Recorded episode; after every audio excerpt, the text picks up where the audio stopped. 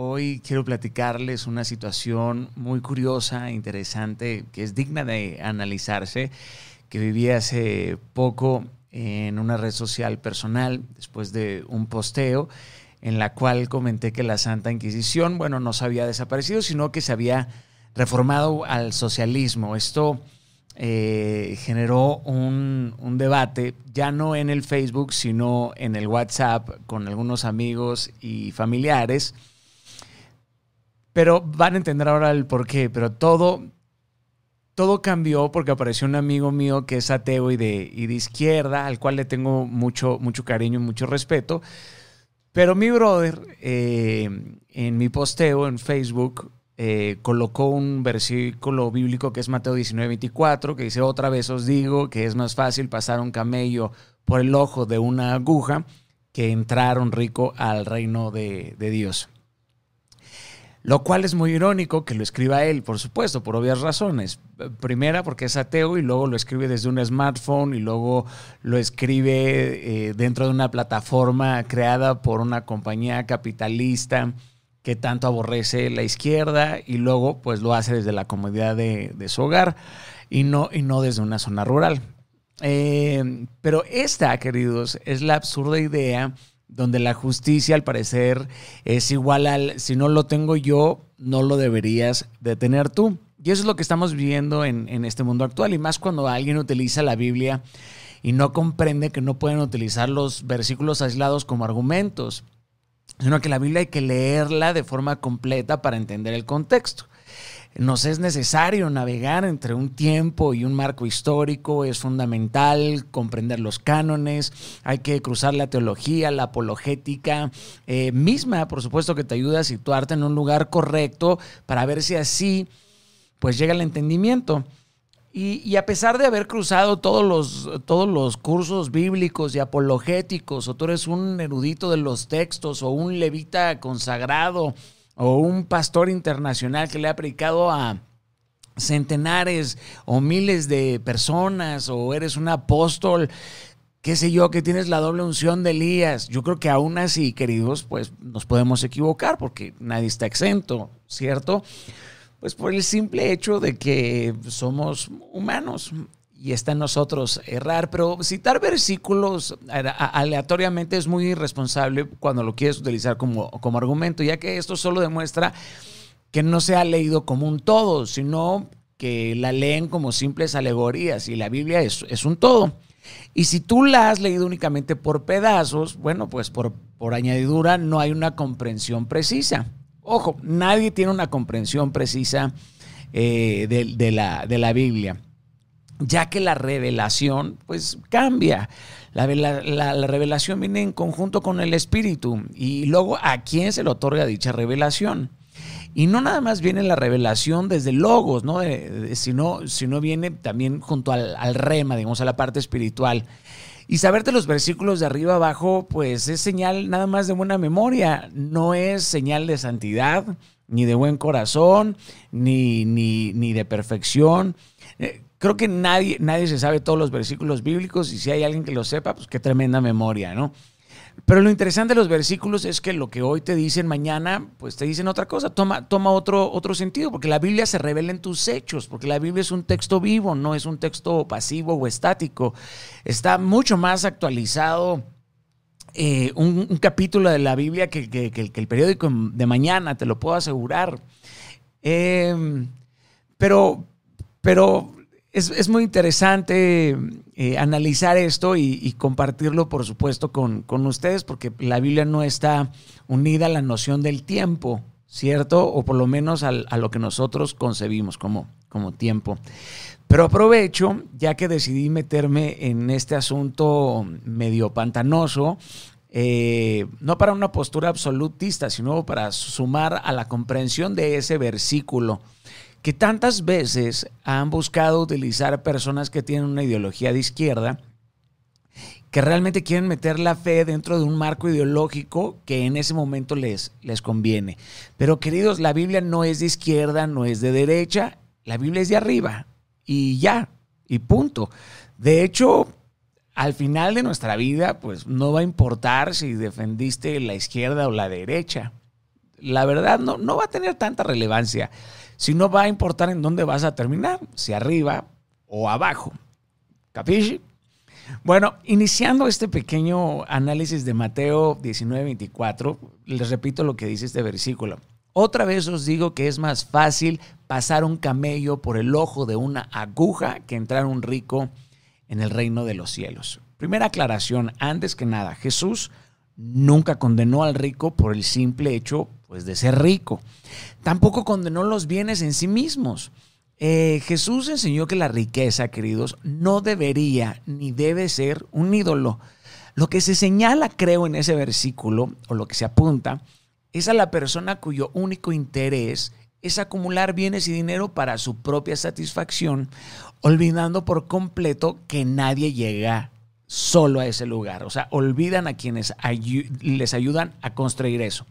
Este, este versículo en específico creo que habla mucho sobre las personas cuya fortuna está atada exclusivamente a lo material, ¿sabes? En, en donde un corazón mezquino dirige su vida y se apega a lo material, hay un, hay un corazón a lo mejor miserable, que no sabe repartir, que no sabe dar, que no sabe eh, sembrar, pero no tiene nada que ver con ser rico. No, no, no, no tiene nada que ver con la cantidad o la excentricidad de, de tus posesiones materiales. Habrá quienes son prudentes y hay quienes no lo son, pero es su fruto. Pero, pero es muy interesante porque dentro de esa discusión en, WhatsApp fue un debate muy interesante. Unos me alegaban que Jesús era rico y otros me alegaban que Jesús era pobre. Y caray, ese debate sí duraría toda la historia, porque unos, claro, que van a buscar enmarcar a Jesús como rico para que ellos puedan expresar que todos deberían de ser ricos. Y luego, por supuesto, van a estar los defensores de los pobres que prefieren un Jesús pobre para usar versículos como ese. O como Lucas 9:58, Levítico 12:8, entre otros, entre, entre otros versículos. Pero mientras que el mundo debate eso o se, enfrasca en esas conveniencias, eh, pienso no sé, no sé tú, pero yo creo que si Jesús estuviera en este presente tan digitalizado, Jesús sí traería pues un smartphone. Yo sí creo que tendría redes sociales. La neta es que sí, porque yo creo que mientras cualquier cosa, como un teléfono, una red social o un recurso te ayude a cumplir una tarea específica, pues es, válido, mientras que esté dentro de la ética, por supuesto. Pero lo que sí sé es que Jesús sí tuvo los fondos suficientes para poder cumplir con su llamado. Y eso me parece un modelo muy equilibrado a imitar, a seguir. Yo de Jesús, pues he aprendido que uno puede pasar una temporada comiendo en una banqueta y en otra temporada comiendo puros banquetes y que hay que disfrutar ambas y que a todas están muy bien porque parten de la generosidad y ninguna de estas dos representa eh, el éxito del hombre. O sea, queridos, busquemos la forma de obtener los suficientes recursos para medianamente cumplir con el llamado individual que se nos ha otorgado a cada uno de nosotros. Y si amorosamente y generosamente en ese camino podemos ayudar a otros a conseguir exactamente lo mismo, Caray, yo creo que ahí sí podríamos estar hablando de una verdadera riqueza de, la bienaventuranza. Va a haber quien busque tener más, va a haber quien busque que no, no, no, tener, pero que no sea tan importante la riqueza. Pero yo sí creo que los que seguimos a Cristo tenemos que reflexionar sobre varias cosas. ¿Cuáles son los tesoros en esta tierra? ¿A qué tesoros se refiere Dios? Eh, y por supuesto que hay algo más valioso en esta vida que una joya, el dinero, el éxito o el reconocimiento.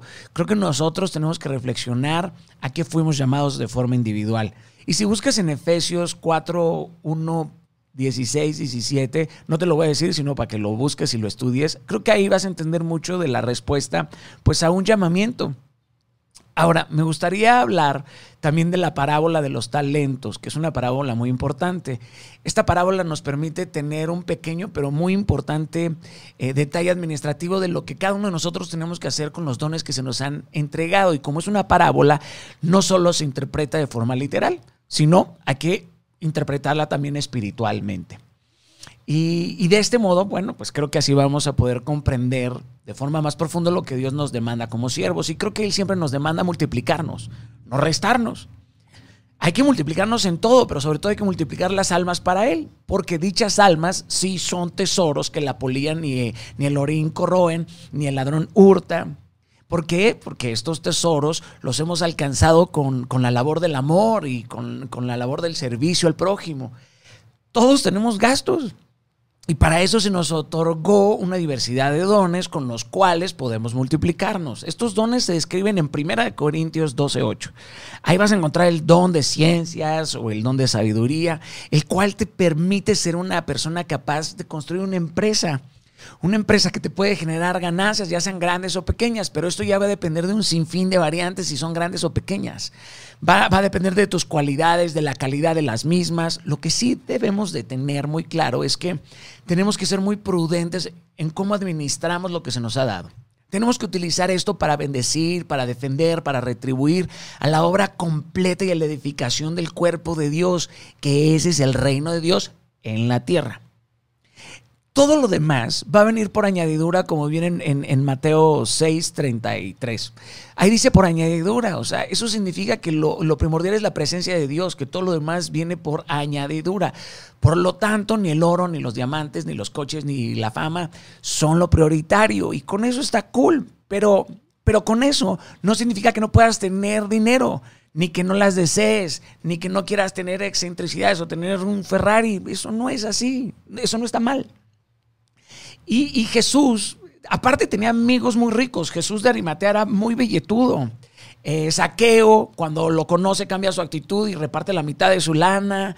Jesús habló con todos, con el imperialista romano, con el millonario, se reunía con celotes, le revelaba un secreto a la samaritana, hablaba con el grupo de griegos, luego se asombraba ante la fe de una siria.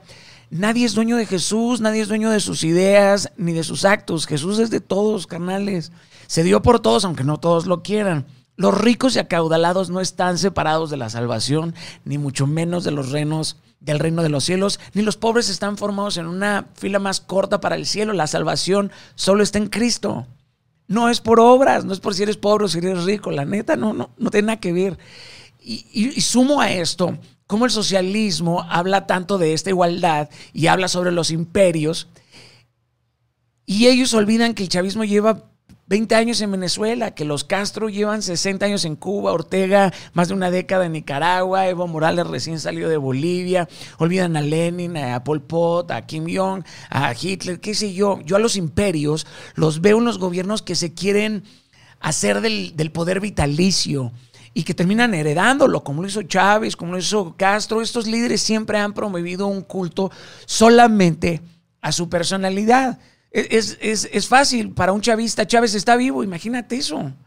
Y, está muerto, porque el único que ha, vencido la muerte es Cristo. Es, es absurdo pensar en este, en este formato de Estado que, que, da dádivas a todo el mundo, que, controla el trabajo, que define la educación, que, define la, educación o la ideología que tiene que tener un pueblo. Es, esto es, eh, estatismo puro. Nosotros no, no podemos depender del Estado de un Estado que provee todo y luego que quiere proveer cosas que nosotros mismos deberíamos de producir. Esto es contrario a la ética, a la igualdad, es contrario hasta la fe, es contrario a los derechos individuales.